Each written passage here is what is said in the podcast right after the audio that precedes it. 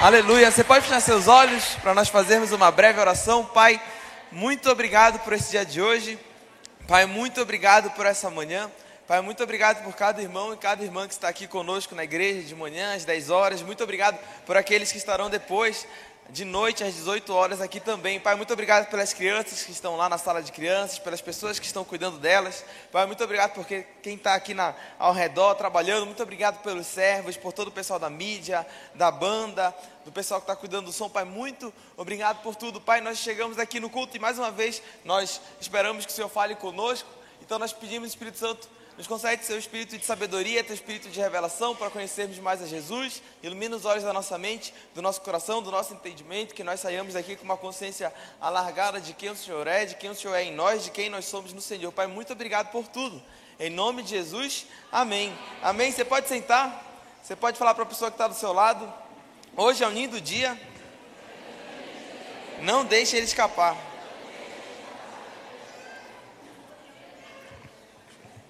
Fazer o teste aqui rápido, como sempre. Pegou. Opa, pegou. Bora, bora, volta. Travou? É, tá, tá, dá pra usar. Pegou, é isso aí. Só tá comemorando. Bom dia a todos. Nós estamos aqui no dia 29 de janeiro, então o mês já está acabando, o primeiro mês do ano. Quem creu, quem percebeu que o mês passou muito rápido, passou voando, levanta a mão assim. Passou muito rápido, né? O primeiro, primeiro mês do ano, 2023, já está acabando, já está se encerrando. Né? Algumas pessoas no Brasil brincam que o ano só começa depois do carnaval. E esse ano o carnaval é só acho que na terceira semana de fevereiro. Né? Então o ano demoraria muito para começar. Mas nós não cremos assim, né? Nós vivemos o ano desde o primeiro dia da melhor maneira, da melhor forma possível. Nesse mês de janeiro, nós estamos com uma série de mensagens que está encerrando hoje, chamada Seja Intencional.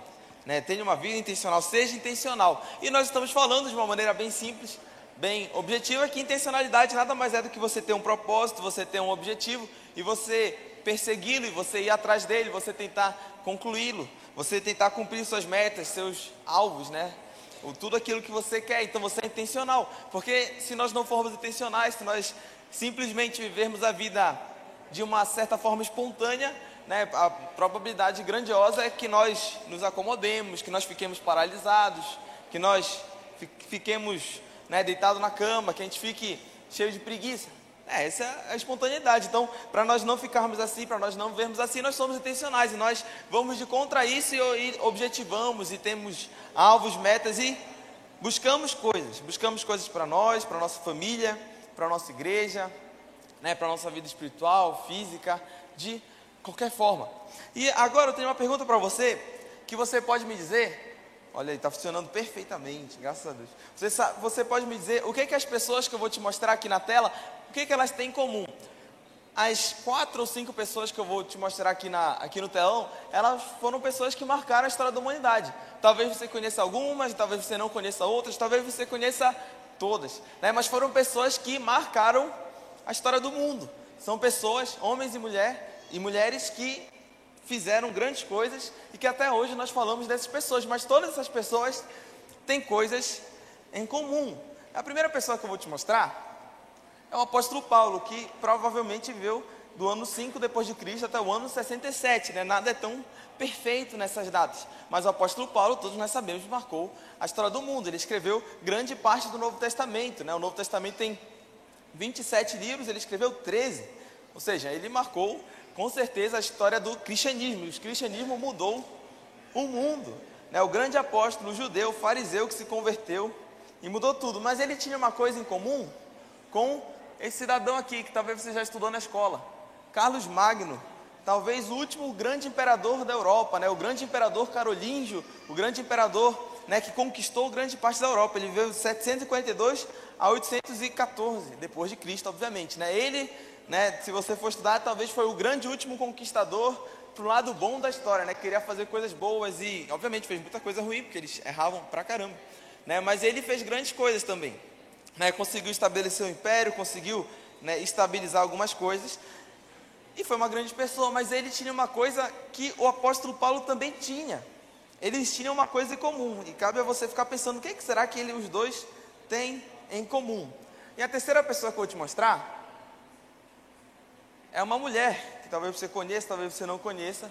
Hannah Arendt, ela foi, ou é, considerada talvez a maior filósofa do século XX. Né? Ela estudou muito sobre o nazismo, ela foi, ela, né, ela vivenciou o período da Segunda Guerra Mundial, ela foi para o julgamento dos nazistas, que depois que acabou a guerra, que foi um julgamento lá em Jerusalém, lá em Israel, ela foi para esse julgamento. E ela ficou tentando entender como é que as pessoas conseguiam ser tão mais, como é que as pessoas conseguiam fazer atrocidades, como é que as pessoas conseguiam fazer genocídios. Ela escreveu livros que até hoje né, os acadêmicos, os intelectuais estudam e ficam maravilhados de como ela conseguiu fazer tal obra, né, como ela conseguiu entender tão bem a realidade, como ela conseguiu entender tão bem as pessoas. Ela veio recente, né, 1906 a 1976, e ela marcou o mundo da sua forma, da sua maneira. E a Hannah Arendt, assim como o apóstolo Paulo, assim como o imperador Carlos Magno, tinha uma coisa em comum. E aí nós temos outro cidadão aqui, que é bem mais conhecido, que é o Winston Churchill, né, de 1874 a 1965. Foi né, nada mais nada menos do que o primeiro, primeiro ministro britânico na época da Segunda Guerra mundial. Né? Se não fosse por ele, talvez o mundo não seria como é hoje. E não seria para o lado péssimo da história. Né? Talvez o nazismo, o fascismo teria conquistado a Europa, teriam conquistado o Reino Unido e infelizmente nós nem provavelmente estaríamos aqui com liberdade de ter culto, liberdade de adorar a Deus. Winston Churchill tem até filmes que você pode assistir, são bons filmes. Fez grandes coisas, trabalhou muito na época da guerra, teve que tomar decisões duras, difíceis e no final, graças a Deus, né, eles venceram a guerra e nós voltamos a ter uma sociedade né, mais livre nesse sentido, sem fascismo, sem nazismo. Mas Winston Churchill, assim como Hannah Arendt, assim como o apóstolo Paulo e assim como o imperador Carlos Magno, tem uma coisa em comum. Quem aqui já sabe o que eles têm em comum? Levanta a mão. Quem tem uma ideia do que eles têm em comum? Oh, ninguém sabe. E a última pessoa que marcou a história do mundo é nada mais, nada menos do que a pessoa que eu vou mostrar depois que passar do que o Cristiano Ronaldo. Né? Quantos concordam que o Cristiano Ronaldo marcou a história do mundo até hoje? Ele está vivo ainda. Ninguém concorda, beleza, só eu. Cristiano Ronaldo, quem ainda joga futebol, é, talvez sem dúvida alguma, para os maiores especialistas, um dos maiores jogadores de futebol da história do mundo. É um dos maiores jogadores de futebol da história da humanidade. Não é que ele é o melhor, talvez não é nem que ele esteja entre os cinco melhores, mas o que ele fez, os títulos que ele conquistou, os recordes que ele bateu, e o jeito que ele joga até hoje, né? Essa foto é recente, né? Ele já está com 39 anos, não, peraí, deixa eu fazer as contas. 40, é 38 anos, cidadão vai tem 38 anos ou vai fazer 38 anos. E ele continua jogando, né? Não é que está jogando tão bem quanto antes, mas ele continua jogando, continua tendo físico, continua querendo ganhar. Então ele marcou a história do mundo, marcou mais do que todos os outros que eu te falei, porque talvez você não conhecia um outro, mas você certamente conhece Cristiano Ronaldo, já viu ele jogar, já viu ele fazer grandes coisas ele marcou a história do mundo né, com a bola nos pés. Mas o que será que todos eles têm em comum? Qual será que é o ponto de semelhança, o ponto de convergência entre grandes personagens da história que marcaram, né? Que marcaram, grandes personagens da história que marcaram a nossa história. E a resposta é muito simples. O que eles têm em comum é o tempo. Né? Cada pessoa, cada ser humano que vive, vive dias de 24 horas, vive semanas de 7 dias, vive meses de 30, 31 dias e vive anos de 365 dias. Né? A gente não pode falar que os grandes personagens da história tinham em comum a, a cidade que nasceram, a gente não pode falar que eles tinham em comum né, os recursos que eles tiveram desde a nascença. Não, isso daí muda tudo, mas uma coisa eles tiveram em comum. Eles tiveram o mesmo tempo. E não falo tempo no sentido de longevidade, né? Obviamente, uns morreram mais cedo, outros morreram mais tarde. Né, alguns morrem, infelizmente, de maneira bem, bem rápida, né? vivem 30, 40 anos. Mas o que todos nós temos em comum, e todos nós temos em comum com todas as pessoas do mundo atual, é o tempo. Nós temos 24 horas por dia. Né? Alguns, para, para alguns parece que só são 22, 20 horas. Para outras pessoas que talvez se sintam entediadas, percebem que o tempo demora muito para passar. Demora 30, 32 horas, parece que o dia demora. Mas todos nós se queremos ser intencionais, se queremos ter uma vida cheia de intencionalidade, cheia de propósitos, nós temos o mesmo tempo. E a pergunta aqui, epa, por que passou? Volta, volta, volta. E a pergunta que não quer calar é como utilizamos o nosso Tempo, pergunta para a pessoa do seu lado, como você utiliza o seu tempo?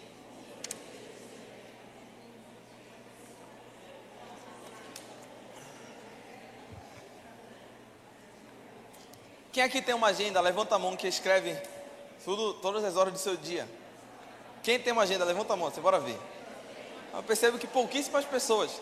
Mas quem consegue cumprir 100% da sua agenda? Levanta a mão. É, isso eu não vi ninguém levantar, porque é muito difícil. Né? A gente tem agenda, ela ajuda a gente a se organizar, mas cumprir 100% é muito difícil. Você percebe? Todos nós temos o mesmo tempo para fazer né, aquilo que cabe a nós. Mas por vezes parece que o tempo passa muito rápido, por vezes parece que a gente não consegue fazer aquilo que a gente quer, não consegue cumprir os nossos objetivos. E quando a gente vai pesquisar sobre o tempo do brasileiro e como o brasileiro usa o seu tempo, nós chegamos a conclusões que poderiam ser aterradoras. Começando aqui. Olha, isso daqui é do dia 12 de janeiro de 2022. Creio que só deve, tá, só deve estar piorando de lá para cá. Olha o que diz: brasileiros são os que passam mais tempo por dia no celular.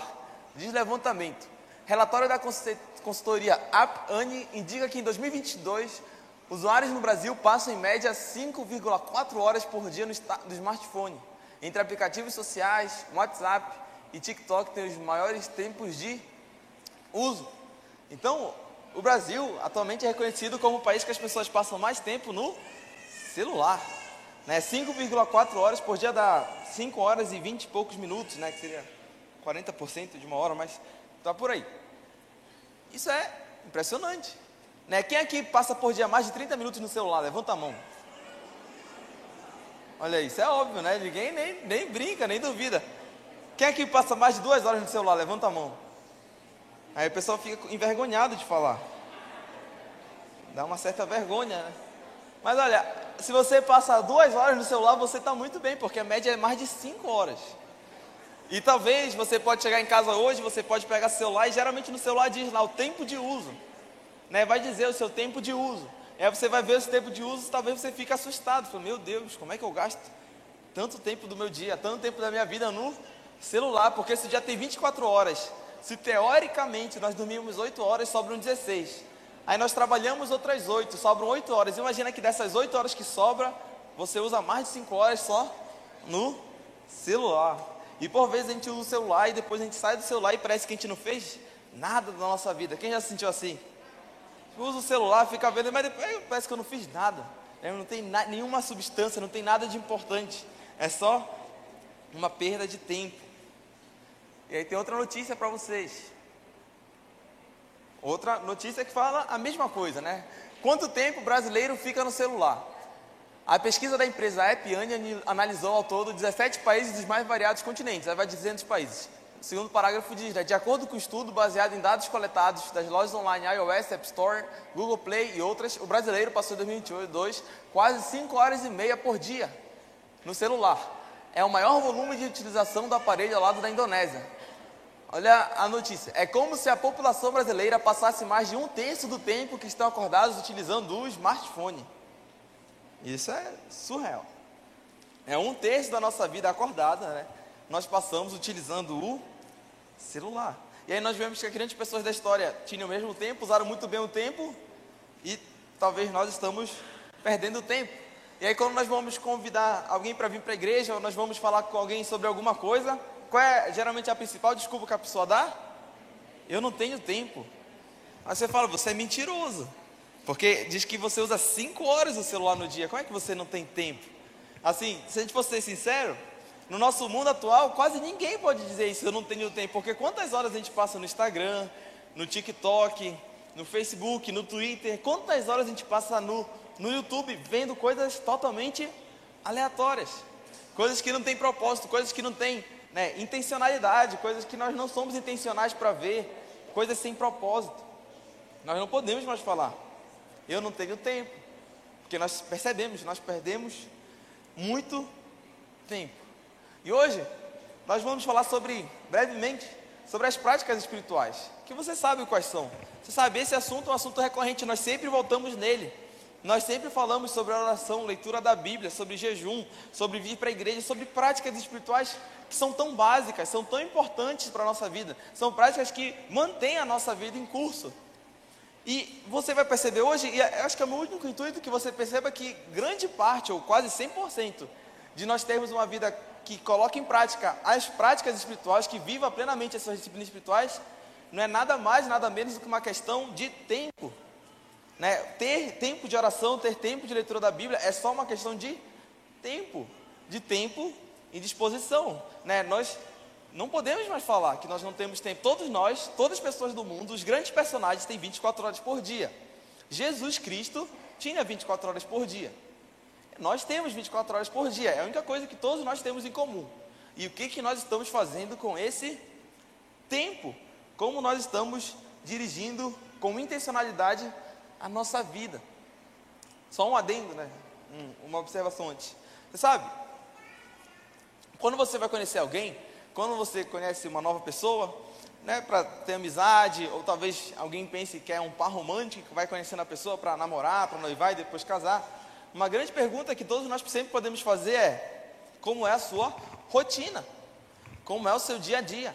Porque, de acordo com a rotina da pessoa, você vai saber o que, que a pessoa quer da vida. Você vai entender quais são os objetivos dela. Imagina que um rapaz ou uma moça, é, uma moça vai conhecer um rapaz e ela está pensando em namorar com ele.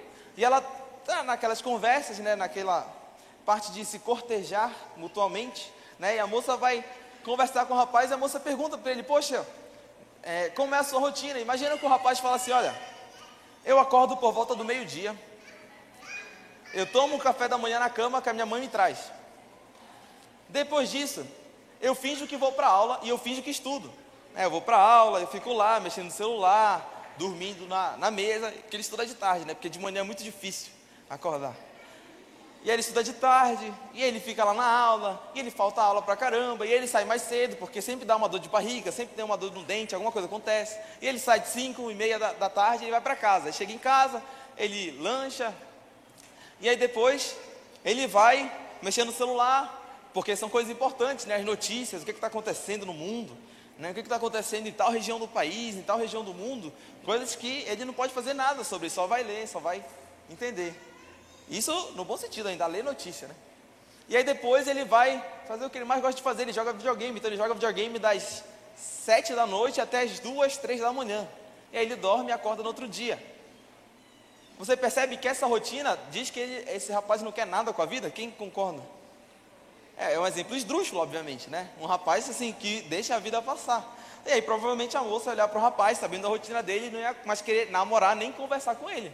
Porque, de acordo com a rotina dele, ela sabia que ele não era né, um rapaz no momento adequado para casar. E assim com a nossa vida também. Né? A nossa rotina vai dizer quais são nossos propósitos, quais são nossos alvos, os nossos objetivos, para onde nós estamos dirigindo a nossa vida. Olha o que Jesus falou em Mateus capítulo 26, versículo 40, ele diz assim: E voltando para os discípulos, achou-os dormindo, e disse a Pedro: Então, nem uma hora pudestes vós vigiar comigo. Vou repetir. E, voltando para os discípulos, achou-os dormindo, e disse a Pedro: Então, nem uma hora pudestes vós vigiar comigo. Ou em outras traduções vai dizer: Vocês não puderam orar nem por uma hora. Você sabe, nesse ponto, é um dos pontos mais críticos do cristianismo, da, da história de Jesus. Jesus está no Jardim das Oliveiras, ele está nos seus últimos momentos de vida, clamando por a sua vida. Né? Aquele momento que Cristo fala para Deus: se for possível, afasta de mim esse cálice. Né? E aí, que ele não, obviamente, de uma certa forma, né, ele estava com um certo temor, não era medo, né, um certo temor de morrer, de tudo aquilo que ele ia sofrer, tudo aquilo que ele ia padecer. E aí Jesus chama três discípulos para estar com ele, três discípulos para orar junto com ele, no ponto mais crítico da vida de Jesus, no ponto mais tenso, e simplesmente os discípulos dormiram. No ponto crítico, na, na hora H, na hora do final do jogo, dos 45 do segundo tempo, na hora de fazer o gol, na hora de ter o título, na hora mais importante, os discípulos dormiram, eles vacilaram. E aí Cristo Jesus, poxa, tinha levado três dos seus melhores amigos, e esses amigos simplesmente de uma certa forma, não estavam nem aí para o que estava acontecendo. E Jesus fala: então, nem uma hora pudeste vós vigiar comigo. Poxa, no momento do meu maior sofrimento, vocês não podem orar nem por uma mísera hora. Até Jesus ficou indignado com essa questão do tempo dos discípulos. Você sabe nós podemos pegar esse versículo de uma certa forma aplicar na nossa vida. Não de um modo triste, não de um modo pesaroso, não de um modo que nós vamos nos sentir condenados, mas de um modo que a gente pode contemplar o nosso dia, contemplar as 24 horas e perceber, poxa, será que eu não consigo orar nem por 20 minutos? Será que eu não consigo orar nem por 15 minutos? Será que eu não consigo nem ler 5 minutos da Bíblia? Será que eu sempre vou ficar nessa desculpa que eu não tenho tempo? para as coisas que mais importam, é porque foi isso que aconteceu. Os discípulos simplesmente dormiram no momento que mais importava. E será que nos nossos dias a gente perde o nosso tempo e não dá tempo para aquilo que realmente importa? Né? E Deus é tão bom que né, Deus não nos exige que nós sejamos monges, né, que a gente passe três, quatro, cinco horas de oração. Né? Deus não exige o nosso tempo assim. Ah, você tem que orar três horas por dia, senão eu não vou te amar nesse dia. Se você só orar duas horas, eu vou te abençoar só pela metade. Não, Deus é bom. Né? Mas será que a gente não pode fazer isso? Né? Como se fosse uma lição para a gente ter uma consciência, para meu Deus, como nós precisamos melhorar, como nós precisamos mudar. E nós vamos começar falando sobre oração, e você sabe, é tão simples a importância da oração. Olha o que diz Mateus 6,6: diz assim: Tu, porém, quando orares, entra no teu quarto e fechada a porta, orarás a teu pai que está em secreto, e teu pai que vem em secreto te recompensará. Ele fala, né, que está marcado, fechada a porta, orarás a teu pai que está em secreto. Né, é chovendo uma olhada, na igreja nós falarmos da importância da oração. Né, a oração é o momento que nós temos no dia a dia, no dia corriqueiro, na, na nossa vida muito corrida, muito fugidia. No dia a dia é o momento que nós temos de uma maior intimidade com Deus. É o momento do nosso dia que quando nós paramos e nós temos uma maior sintonia, uma maior conexão de coração com Deus, é o momento mais íntimo do nosso dia com Deus. Porque nossos dias são corridos. E, obviamente, nós devemos orar continuamente. Né? Nós devemos orar durante o dia, quando a gente está fazendo qualquer coisa. Mas aqui, nós entendemos que Cristo Jesus está falando sobre um momento específico no dia. O um momento em que nós nos retiramos. Ou talvez você está indo para o trabalho no seu carro e você tem aquele momento a sós e você pode pegar esse momento sozinho, sem interrupções, sem barulhos e devotar Ele para a oração. Por isso que Cristo Jesus fala: entra no teu quarto e fechada a porta, orarás a teu Pai que está em secreto. Quando ele fala fecha a porta, é para você tirar essas distrações que tanto nos consomem, tirar todas essas coisas que tentam nos interromper, todas essas coisas que tentam nos atrapalhar daquilo que importa. Né? Na época de Cristo, era simplesmente a porta, né? Fecha a porta e pronto, está tudo certo. No, no nosso dia atual é fecha a porta, tira a internet do celular, desliga o computador, desliga a TV, tenta desligar o rádio. Quem ainda tem rádio, né? Desligar o rádio é uma coisa mais antiga, mas ainda existe. Desliga o rádio, não veja notificações de celular, tenta colocar talvez no modo avião, tenta deixar. Então nós temos muito mais coisas para calar e fechar do que a porta. Na época de Jesus era só a porta, na nossa época atual é muita coisa. Mas é, é só um momento. Jesus fala da importância desse momento. E ele fala: E teu pai que te vê em secreto te recompensará. Então é um versículo que Jesus ainda nos dá uma promessa, ele fala que Deus vai nos recompensar, porque nós estamos denotando e devotando esse momento para Ele. Então, fechada a porta, sem distrações, sem perder o tempo. Né, eu acho que nos dias atuais todo mundo já viveu algum momento que você quer orar, você quer ler a Bíblia, ou talvez você quer estudar, você quer fazer alguma coisa, o celular parece que não para de te apitar. Né? Ele quer falar contigo, ele quer chamar a tua atenção. Nesse momento a gente tem que fechar a porta, que no caso seria o nosso celular. Mateus 6, 7 a 8, né, os versículos seguintes, dizem assim: E orando, não useis de vãs repetições como os gentios, porque presumem que pelo seu muito falar serão ouvidos. Não vos assemelheis, pois, a eles, porque Deus, o vosso Pai, sabe o de que tendes necessidade. Antes que lhe peçais, antes que você peça a Ele, Deus, o vosso Pai, sabe o que você tem de necessidade, antes que você o peça. E esse é mais uma vez uma boa notícia. Né? Às vezes a gente vai orar, a gente chega no momento de oração, a gente tem tanta coisa para falar que a gente não sabe nem por onde começar. Né? Nós temos sentimentos, nós temos reações no nosso interior, na nossa alma, nós sentimos coisas, nós sofremos coisas no dia que nós nem sabemos como comunicá-las a Deus, nós nem sabemos como colocar em palavras, a gente não sabe nem como falar. E essa é a boa notícia, porque Deus, o nosso Pai, sabe o que nós temos necessidade antes que a gente o peça, mas de uma certa forma, a gente vê como se Deus quisesse que nós o comuniquemos, Deus quer que a gente fale para Ele, porque isso faz mais bem para a gente. Né? Quando nós abrimos o nosso coração para Deus e falamos as coisas que nós sentimos, as coisas que nos importam, nós ficamos melhores. E Deus já sabe disso. Ele vai nos abençoar, ele vai nos ajudar. E ele fala para nós não usarmos vãs repetições. Né? Imagina, imagina que você quer um carro e você vive o dia todo pensando nesse carro. E aí você colocou na sua agenda, não, vou orar 20 minutos de 6 às 6 e 20.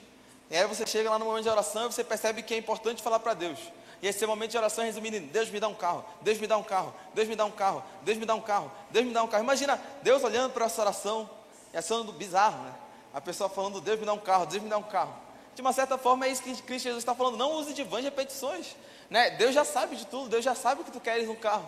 Então, não é melhor né, expandir o conteúdo, expandir a conversa, expandir a comunicação. Imagina se um filho quer muito um brinquedo. Né? O filho, nem sei quais são os brinquedos de hoje em dia.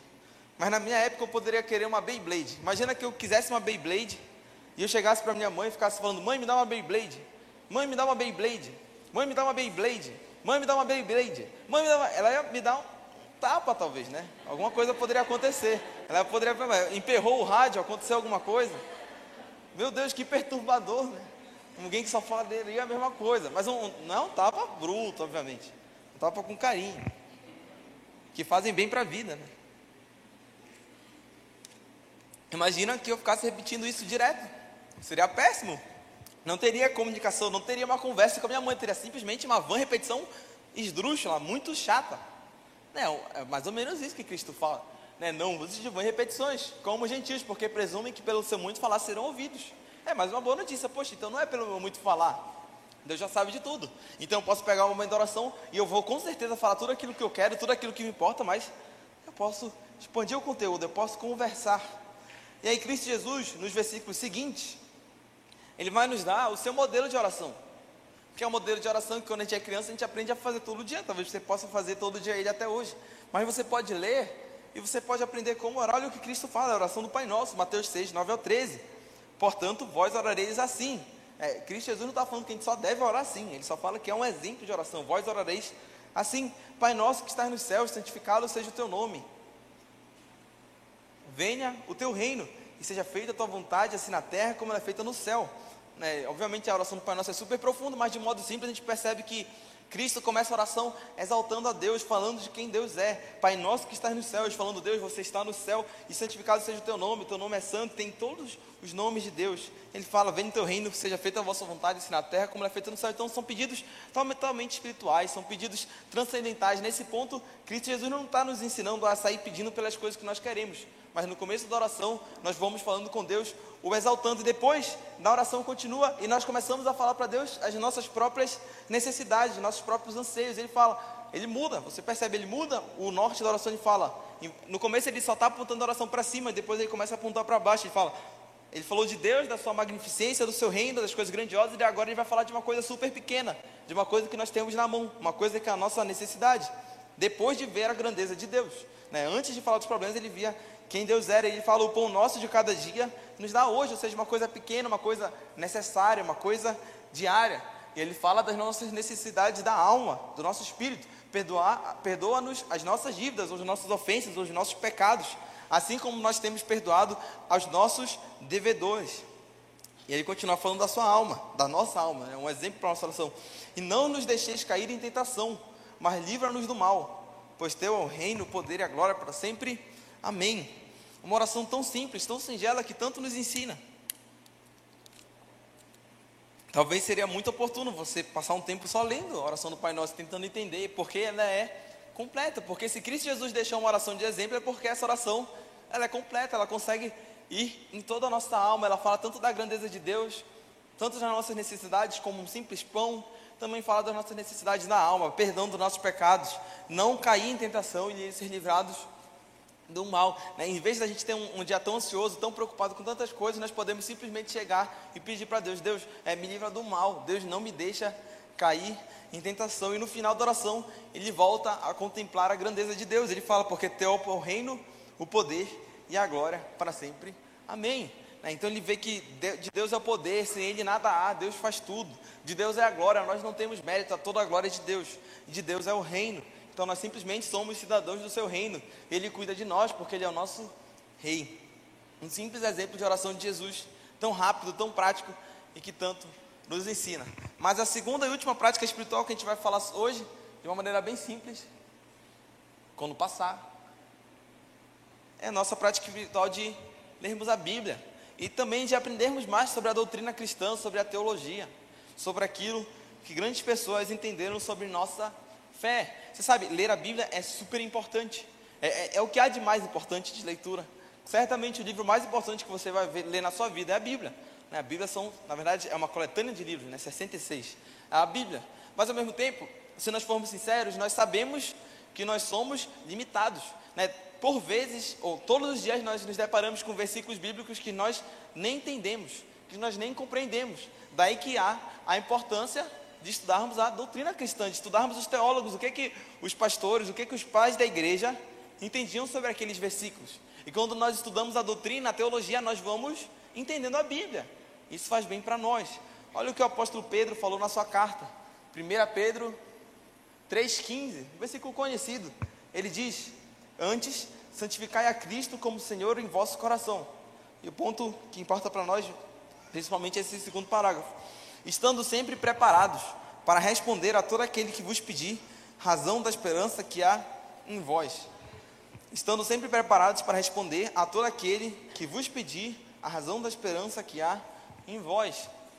Você percebe? Pedro está falando sobre nós termos uma capacidade, não apenas espiritual, mas uma capacidade intelectual na nossa alma, no nosso espírito, de conseguir compreender as verdades da fé cristã, de nós conseguirmos pregar aos outros, né, evangelizar os outros, mas não apenas de uma maneira esquisita ou pouco inteligente, mas com sabedoria. Olha, ele fala: responder a todo aquele que vos pedir a razão da esperança que há em vós, ou seja, se alguém chegar, é como se alguém chegasse e nos perguntasse: Poxa, por que você acredita em Deus? Por que você acredita em Cristo Jesus? Por que você crê que Cristo Jesus era filho de Deus, morreu na terra e ressuscitou o terceiro dia, vai nos salvar? Por que você crê nisso? Né? Talvez seja uma pergunta que muitos daqui saibam responder, talvez muitos morram de medo de alguém perguntar. Mas é uma pergunta super importante, né? Por que nós cremos naquilo que nós cremos? E é isso que Pedro fala, que nós possamos responder a todo aquele que vos pedir razão da nossa esperança. E talvez agora você fique pensando, meu Deus, eu não faço nem ideia de por onde começar. Né? Não faço nem ideia de o que falar. Se alguém me perguntasse por que Cristo é filho de Deus, eu não faço ideias. Eu não tenho, eu não tenho nada de ideia de como responder. Eu vou falar, não, eu creio nisso, é, é um ponto-chave. Mas qual é a razão? Qual o propósito disso? E por que Pedro fala sobre isso? Porque Cristo Jesus se apresenta assim. Em João capítulo 1, verso 1 diz assim: No princípio era o Verbo, e o Verbo estava com Deus, e o Verbo era Deus. Sabe? O Verbo é Cristo Jesus. Mas o Verbo, na língua grega, que foi a língua, que foi escrita no Novo Testamento, a língua que foi escrita o livro de João, o verbo significa logos. E logos é muito mais do que verbo, é muito mais do que palavra. Logos é como se fosse o princípio ordenador da existência, o princípio ordenador do mundo. Os grandes filósofos, desde Platão, Aristóteles, né, os pais da filosofia grega clássica, eles já se debatiam sobre o assunto do logos, sobre assuntos da sabedoria, de o que, que ordena o mundo, por que, que o mundo faz sentido, por que, que o mundo é coeso. E aparentemente João, querendo responder essa pergunta dos filósofos de por que o mundo faz sentido, ele começa a soar o seu evangelho, o evangelho segundo João, com a palavra. No princípio era o verbo, mas ele fala, no princípio era o Logos. E o Logos estava com Deus, e o Logos era Deus. Então João estava falando: olha, esse princípio ordenador que vocês tanto procuram, esse, essa sabedoria sobrenatural que ordena tudo, que faz com que tudo dê certo, que faz com que exista inverno, verão, outono e primavera, que faz com que bebês nasçam, que faz com que pessoas envelheçam, que faz com que a natureza vá se renovando, vá se transformando. Esse princípio nada mais é do que Cristo Jesus, e esse princípio estava com Deus, e esse princípio era Deus. E desde esse ponto, a nossa fé cristã, a religião cristã, ela se tornou uma religião, uma fé super racional, super coesa, super que faz sentido. Né? Foi péssima essa frase, super que faz sentido. Né? Não existe. Mas uma, uma fé coesa, uma fé que faça sentido. É uma fé que nós temos razão, uma fé que nós não temos apenas emoção, uma fé que nós não temos apenas um sentimento, né? mas uma fé que nós entendemos, uma fé que nós inteligimos e não entendemos tudo, né, na sua completude, porque por isso que é fé, porque existe um quê de mistério, existe um quê que está além da nossa inteligência. Né? Se alguém perguntar por que Cristo ressuscitou, nós podemos falar as causas da ressurreição de Cristo, de por que Cristo deveria ressuscitar, mas a gente não é capaz de falar como ele ressuscitou. Isso é impossível, a gente não sabe como ele ressuscitou, isso é sobrenatural. E para isso existe o ponto da fé, né? o pulo da fé. Mas até nós chegarmos lá, tem várias e várias coisas que nós devemos entender, que nós devemos aprender para sermos capazes de responder a razão da nossa esperança. Você pode ficar de pé? Por gentileza, nós estamos caminhando ao final.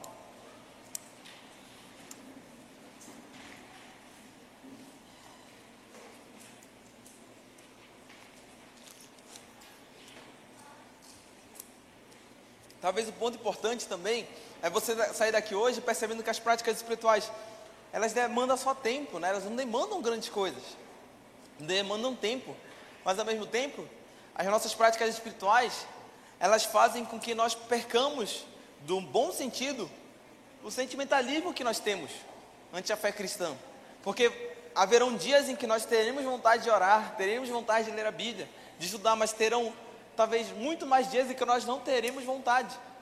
Enquanto nós estipulamos as nossas práticas espirituais e nos ordenamos para elas, somos diligentes, somos intencionais, nós perdemos esse sentimentalismo. Né? É muito legal vir para a igreja no domingo, cantar, adorar a Deus e se emocionar, mas muito melhor é viver uma vida inteira com práticas bem dirigidas, uma vida inteira em que você todo o santo dia, claro, existirão algumas exceções, pode acontecer, é normal, mas quase todo dia você tem momentos que você devota a sua atenção ao Pai. E aí, terminando de falar sobre a importância de falar sobre logos, sobre a doutrina, sobre a Bíblia, sobre dar razão da vossa esperança, né, eu não poderia deixar de esquecer, de deixar passar né, o exemplo do C.S. Lewis, que viveu de 1898 a 1963. C.S. Lewis foi um grande escritor, um grande apologeta cristão. Né, ele era chamado o mais relutante dos ateus, ele se converte né, lá para a década de 30. E aí 20, 30, mas salvo engano, a conversão em si foi em 30. Você sabe, o C.S. Lewis escreveu as Crônicas de Nárnia, escreveu grandes clássicos da fé cristã, como Cristianismo Puro e Simples, Cartas de um Diabo ao Seu Aprendiz, Cartas a Malcolm, Milagre, O Problema da Dor, Anatomia de uma Dor, Problema do Sofrimento. Ele escreveu N livros importantes para a nossa fé cristã, um dos maiores autores cristãos do século XX.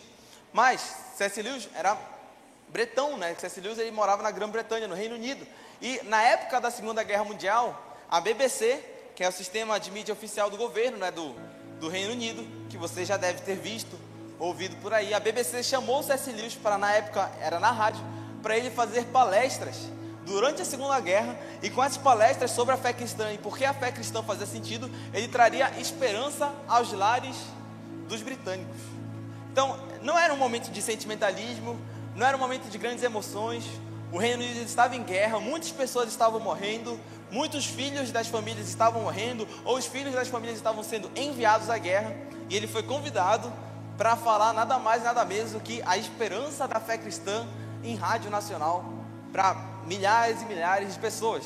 Ele falou isso durante três anos, salvo engano, de 1942 a 1945. Ele entrava na rádio e dava a razão da esperança cristã, mesmo em meio à Segunda Guerra Mundial, a pior guerra de todas, né? a maior guerra de todas, né? pior existem discordâncias, mas a maior guerra de todas. E ele foi fazendo isso. Depois das palestras dele na BBC, foi criado o um livro que em inglês chamado Mary Christianity, que seria o mero cristianismo, e no Brasil foi traduzido para cristianismo puro e simples. E nesse livro nós, de uma maneira bem simples, bem objetiva, nós descobrimos a razão da nossa fé cristã. E aqui nós percebemos, por exemplo dele, a importância de nós sabermos a razão da esperança, a razão daquilo que nós professamos. Talvez um objetivo para a sua vida nesse ano de 2023 seja ler a Bíblia toda. Ou talvez não ler a Bíblia toda, mas ler o Novo Testamento umas quatro vezes. Ler o Novo Testamento mais cinco vezes. Talvez seu objetivo possa ser até mais simples, ler o Evangelho, ficar lendo os Evangelhos reiteradamente, repetidamente, várias e várias vezes, para que nós consigamos dar razão da nossa esperança e assim nós consigamos alcançar mais e mais pessoas para Cristo Jesus. Amém? Então, essa é a importância das nossas práticas espirituais. Eu deixei aqui uma breve dica, muito simples. Se você hoje quer começar a construir suas práticas espirituais, não tem mistério. Porque você não faz 15 minutos de oração de manhã, você acorda e ora 15 minutos. Você pode orar durante alguns afazeres simples que você tem, né? Não aqueles afazeres né, tão corriqueiros, mas afazeres simples. Talvez quando tomar banho, está se arrumando, você pode estar orando. Que tal você passar 10 minutos lendo a Bíblia? Talvez você veja isso. Você pense, poxa, 10 minutos lendo a Bíblia é muito pouco. Mas se você contar no relógio 10 minutos lendo a Bíblia, dá em torno de 3 capítulos da Bíblia. Se você ler 3 capítulos da Bíblia, você vai ler uma porção considerável por dia. Você vai ter muita coisa a pensar. Então, que tal 10 minutos de ler a Bíblia e 15 minutos de oração na virada da tarde para a noite? Né? Uma coisa mais tranquila, chegar em casa do trabalho, talvez estando no trabalho, conseguir sair rápido, fazer uma caminhada, ou sei lá, ir ao banheiro. E você consegue passar 15 minutos de oração de tarde. E à noite aí você vai vendo como em pouco tempo a sua fé cristã vai ser mais robustecida, a sua fé cristã vai estar mais forte, vai estar menos sentimental no que não precisa ser sentimental e vai estar muito mais coesa, vai estar muito mais diligente, muito mais intencional. Amém? Espero que todos tenham entendido. Vamos orar? A gente falou tanto de oração, vamos terminar orando. Pai, muito obrigado por esse dia de hoje. Pai, muito obrigado por essa manhã. Pai, muito obrigado porque hoje nós aprendemos, nós conversamos sobre pontos tão simples da nossa vida. Pontos que nós devemos ser intencionais, como oração e leitura da Bíblia, estudo da sua doutrina. Pai, nós pedimos de uma forma simples, singela, sem sentimentalismo, nós pedimos que você nos dê força, que você nos dê ordem, que você nos dê disposição, diligência e intencionalidade para que nós consigamos cumprir nossas disciplinas espirituais. Mas não cumprir de uma forma ordenada ou obrigada, mas cumprir de uma forma agradável, de uma forma que nós separamos momentos de devoção ao Senhor. Pai, muito obrigado, porque é muito legal vir todo domingo para a igreja, adorar, cantar e aprender mais da Sagrada Escritura. Mas muito melhor é, diariamente, nós denotarmos e devotarmos esse tempo ao Senhor durante toda a nossa vida, enquanto nós vivemos. Pai, muito obrigado por hoje. Fique conosco, fale conosco. Espírito Santo, intercede por nós, guia-nos em Ti. Em nome de Jesus, amém.